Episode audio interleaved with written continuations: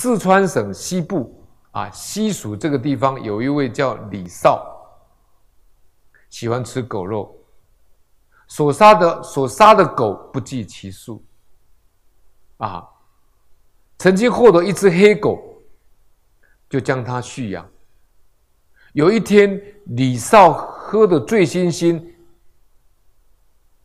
有一天，李绍喝醉酒回家的时候，黑狗引向他嚎叫。李少很生气，就拿斧头击打黑狗。刚好他的儿子从屋内出来，被他的斧头击中而死，全家的人都大哭。等到要找这个黑狗的时候，早已不知道逃到哪何处去了。后来李少生病了，就学狗嚎叫的声音而死去。